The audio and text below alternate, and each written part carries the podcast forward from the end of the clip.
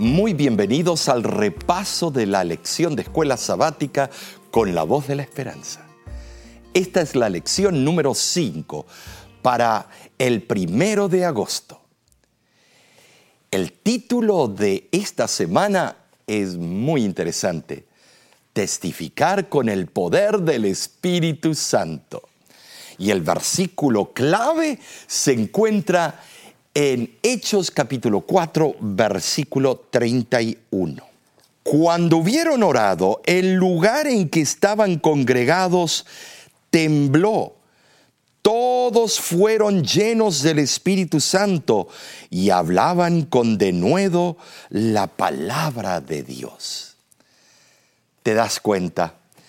La experiencia en ese momento, cuando empezaron a bajar bolas de fuego, Qué impresionante habrá sido el descenso del Espíritu Santo, la lluvia temprana, la lluvia tardía que es para el tiempo del fin. Ocurrirá lo mismo, lo mismo que ocurrió en el día del Pentecostés, ocurrirá en el día final. Joel capítulo 2, versículos del 26 al 28 así lo declara que vuestros hijos verán visiones y vuestros ancianos soñarán sueños.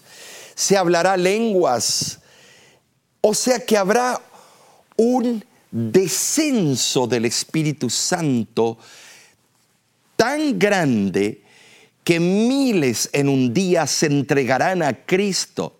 Yo no sé cómo hará la Junta de Iglesia para tratar cada caso en ese momento que en un día se bautizarán 3.000, 4.000, 5.000, 10.000, eh, tendremos tiempo para hacer algo así y serán suficientes los obreros de la viña para poder bautizarlos a todos. Pues Dios ya lo tiene todo listo, todo pensado en el momento exacto.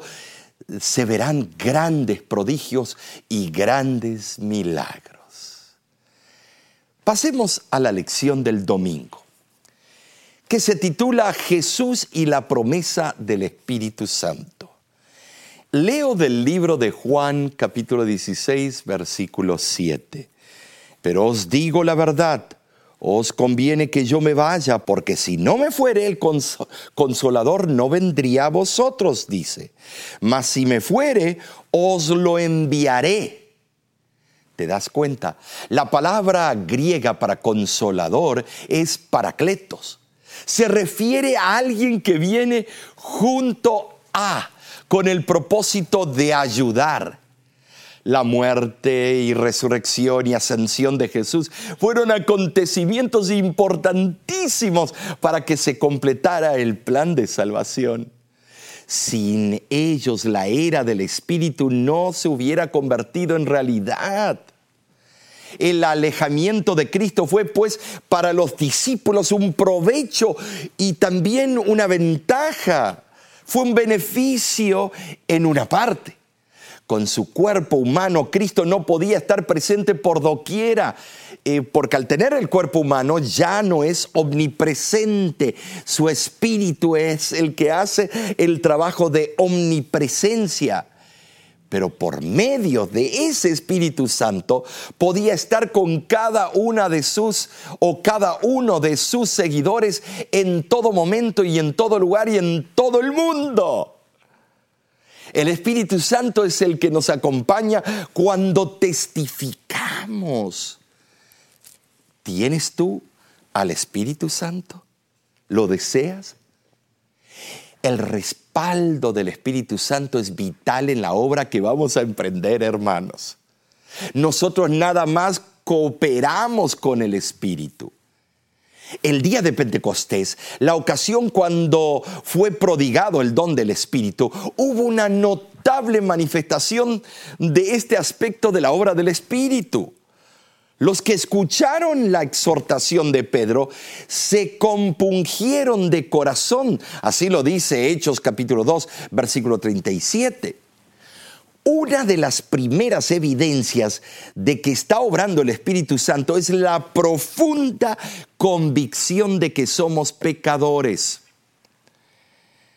El Espíritu no solo pone de manifiesto el pecado, También hace que se vea cuál es la verdadera rectitud. Tú quieres confesarlo, pero hacer algo, restitución, reconciliación. El Espíritu estimula a los hombres a que acepten la justicia de Cristo, tanto la imputada como la impartida. La imputada fue en el momento que fuiste justificado por la fe que lo aceptaste a Cristo como tu Salvador personal. La impartida es el resto de tu vida que te imparte su justicia. De modo que el Espíritu hace que los hombres reconozcan, reconozcan sus pecados, les señala la salvación y la justicia que hay en Jesús y los amonesta de las consecuencias de continuar eh, en sus pecados y de descuidar la salvación que se les ofrece gratuitamente, dice aquí. La iglesia tiene que llenarse de poder para poder testificar. Así que esa testificación hablará de quién es Cristo en verdad. Ahora pasemos al lunes. Una iglesia llena de poder el libro de Hechos ha sido también denominado por algunos eruditos como los hechos del Espíritu Santo. Interesante, ¿no es cierto? La iglesia recibió un poder sin igual. Era la unción que el Padre estaba dando a su cuerpo, que es la iglesia.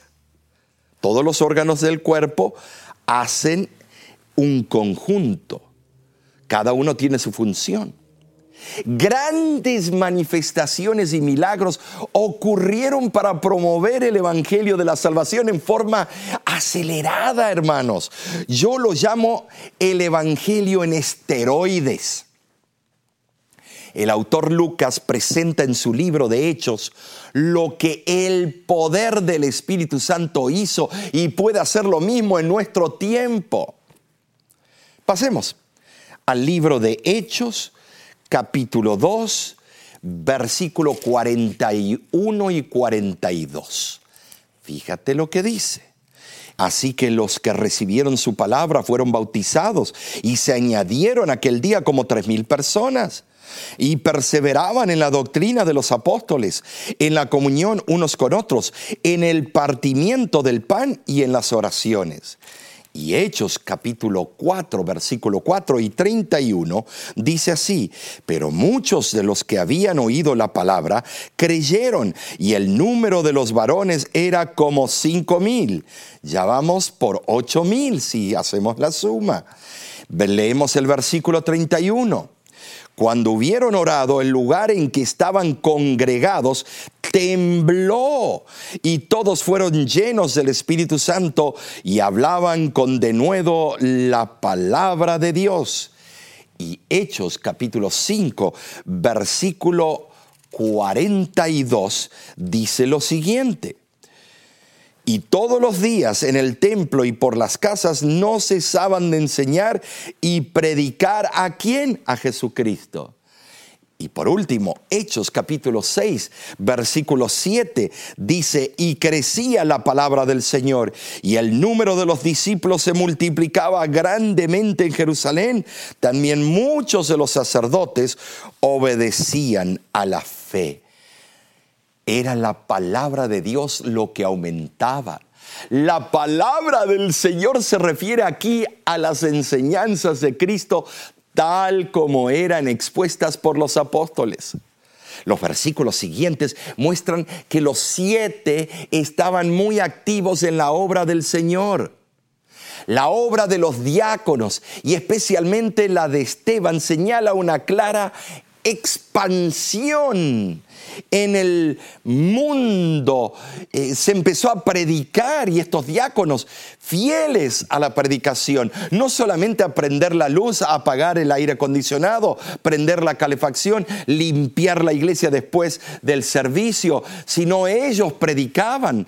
También señala la vida de Esteban una clara expansión, un evidente desarrollo de la proclamación del mensaje cristiano. Se había quitado una gran barrera para la admisión, perdón, la admisión de los gentiles. Y el número de cristianos iba en aumento diario. Sin embargo, aquí posiblemente no solo se aluda a un aumento del número de, adeptos o creyentes, sino también al aumento del número de congregaciones, porque no se quedaban en, sus casitas, eh, ahí en el sofá, sino como carbones encendidos se juntaban para seguir encendidos.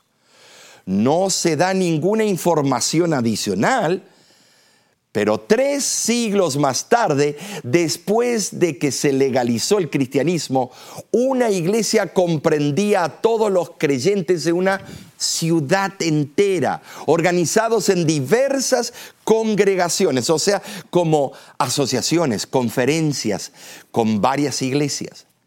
Las congregaciones de las aldeas vecinas también estaban incluidas en la iglesia, o sea, en la sede de esa, eh, esa área, siguiendo el modelo de la ciudad-estado de los griegos. En ese tiempo, el principal anciano de la congregación central ya se había convertido en obispo y llevaba pesadas responsabilidades en la iglesia. En los días de Pablo y durante los siglos que siguen, hasta que el cristianismo se convirtió en la religión estatal alrededor del 312 de la era cristiana con Constantino, los cristianos no tuvieron edificios de iglesia eh, en diferentes partes del imperio romano. Sí hubo algunos edificios, pero fueron quemados, destruidos por los paganos. El plan de Dios siempre es levantar pequeñas congregaciones en diferentes lugares que resulten en iglesias fuertes e influyentes en la sociedad con el Evangelio de la salvación. El crecimiento que Dios promete en el tiempo del fin es exponencial a la potencia. No dudemos de sus promesas es nuestro deber entregarnos en las manos de Cristo y hacer su obra sin quejas y, dejar que el Espíritu Santo nos guíe. No debemos rezongar porque el Espíritu Santo nos impele, nos lleva a hacer la obra. Recordemos que detrás de todo éxito numérico existe almas como tú que sirvieron como vasos de gracia. Ahora pasemos al martes, el Espíritu Santo y la testificación. Para ser testificadores tenemos que entrar en sociedad con Él. ¿Cómo hacerlo? Número uno, reclamar su presencia a través de la fe. Tienes que reclamar esa presencia. ¿Tienes fe?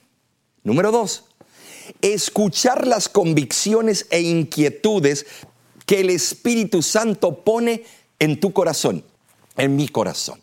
Número tres, confiar y dejar que el Espíritu Santo primero me convenza a mí y luego a las almas que estoy llamando.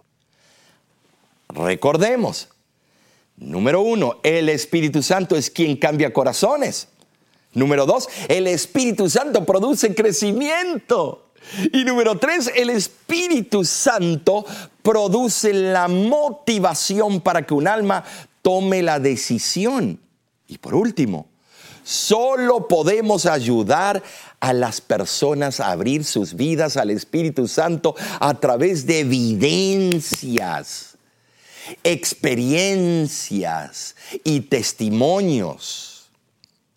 En la iglesia cristiana, el Espíritu Santo la guiaba, la iglesia cristiana primitiva, por supuesto.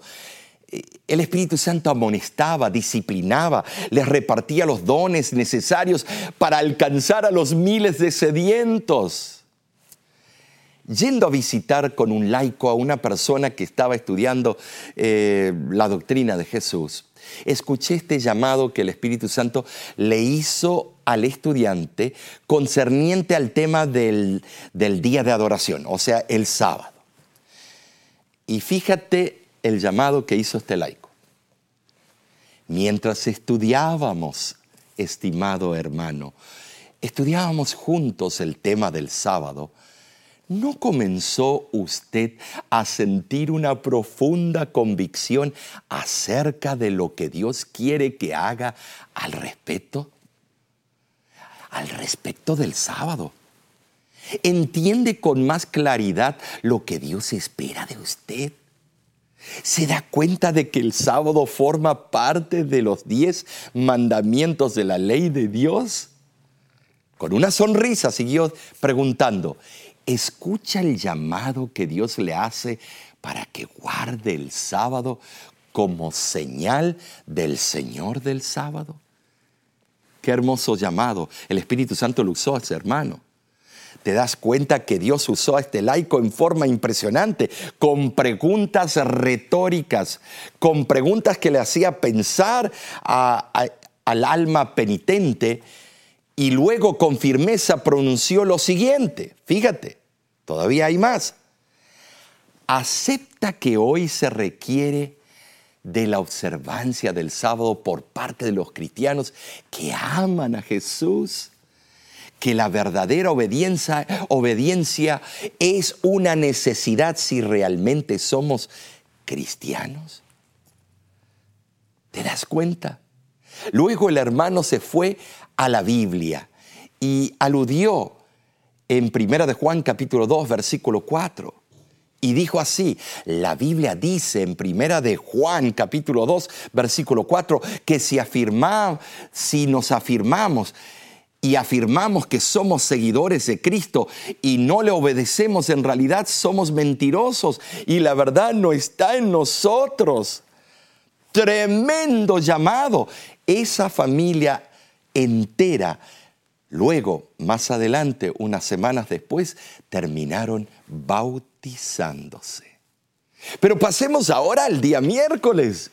El Espíritu, la palabra y la testificación vemos nosotros que Pedro, Esteban y el apóstol Pablo fueron un ejemplo notorio de cómo usaron la palabra escrita para testificarle al mundo y a sus seguidores. Hasta en sus últimos momentos en la tierra, cada uno de ellos testificó quién era Cristo para ellos. Qué hermoso. Y tú haces lo mismo en el trabajo, en el restaurante, en el juego de fútbol. Testificas con hechos y con palabras quién es Cristo para ti. Felipe testificó al eunuco lo que Isaías 53 decía del Mesías. En cada caso los discípulos proclamaron la palabra de Dios, no la propia. La palabra inspirada, la que tengo aquí en mis manos, por el Espíritu Santo, fue la base de su autoridad exclusiva, que Lutero más adelante dijo, sola escritura. En Tesalónica, los apóstoles predicaron de las escrituras por tres días de reposo, o sea, tres sábados. En el griego, la palabra las palabras o la frase episabatatria literalmente dice en tres sábados o eh, dice sobre tres sábados. El hecho de que a Pablo se le permitiera predicar tres sábados consecutivos muestra el respeto que se le, se le tenía como rabino todavía, como maestro y su fervorosa elocuencia, porque era elocuente el hombre. El Espíritu Santo los movió a testificar sobre lo que las escrituras decían de quién, del Mesías. No hay profecía en la Biblia, estimado, que no lleve al Mesías. Si hablas de las bestias de Daniel, terminas con el Mesías. Si hablas de Daniel 2, terminas con el Mesías. Si hablas, estimado, de las profecías del Apocalipsis, todo nos lleva al Mesías que quita el pecado del mundo y que está pronto en venir.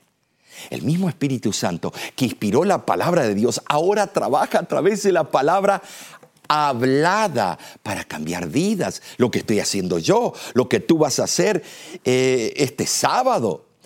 Hay poder en la palabra de Dios porque gracias al Espíritu es la palabra viva de Cristo. Segunda de Pedro, capítulo 1, versículo 21, lo dice y muchos de ustedes lo saben de memoria, porque nunca la profecía fue traída por voluntad humana, sino que los santos hombres de Dios hablaron siendo inspirados por el Espíritu Santo. La verdadera profecía es una revelación que procede de Dios. La iniciativa proviene de Dios. Él decide lo que será revelado y lo que permanecerá oculto. A menos que el Espíritu Santo impresione la mente, el hombre es incapaz de profetizar, de hablar públicamente por Dios, no importa cuán ardientemente quieras hacerlo. Tú necesitas del Espíritu Santo. ¿Lo quieres? ¿Lo deseas? Los hombres que fueron inspirados por el Espíritu Santo presentaron los mensajes que habían recibido de Dios. Los que son inspirados por el Espíritu Santo tienen que ser santos, hombres de Dios santos mujeres santas. Eso algunos dicen, ah, tenemos que ser perfectos. No, el único perfecto está sentado en su trono. Santidad militante es un proceso que vamos hacia allá. Pero tú vas a caer y los santos de Cristo se van a volver a levantar. Cualquiera que sea el texto que se prefiera, el significado es virtualmente el mismo. La palabra inspirados en el pasivo del griego es feros, que significa ser guiado. Feros, ser guiado. El Espíritu Santo descendió sobre los creyentes en Pentecostés. El uso de feros implica que los profetas fueron llevados, impulsados por el Espíritu como un barco es movido por el viento con sus velas. Estaban completamente bajo la dirección del Espíritu. Y tú y yo también tenemos que estar completamente bajo la dirección del Espíritu. La sierva del Señor comenta que eh, algo impresionante en el libro de Educación, página 126, dice así, en la palabra de Dios está la energía creadora que llamó los mundos a la existencia. Esta palabra imparte poder, engendra vida, cada orden es una promesa aceptada por la voluntad, recibida en el alma, trae consigo la vida del ser infinito, transforma la naturaleza y vuelve a crear el alma a imagen de Dios. Extraordinaria cita. ¿Por qué no pasamos entonces y seguimos con la sección del jueves? El poder transformador del Espíritu Santo. Nosotros podemos ver el poder del Espíritu Santo en las conversiones de Dionisio y Lidia. También vemos cómo un hombre encumbrado y principal de la sinagoga llamado Crispo se convierte y acepta a Cristo como su Salvador personal.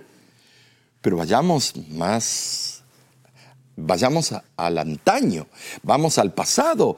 Nabucodonosor y Ciro fueron reyes paganos que tuvieron que confesar que Dios era el Dios creador y el Dios de dioses.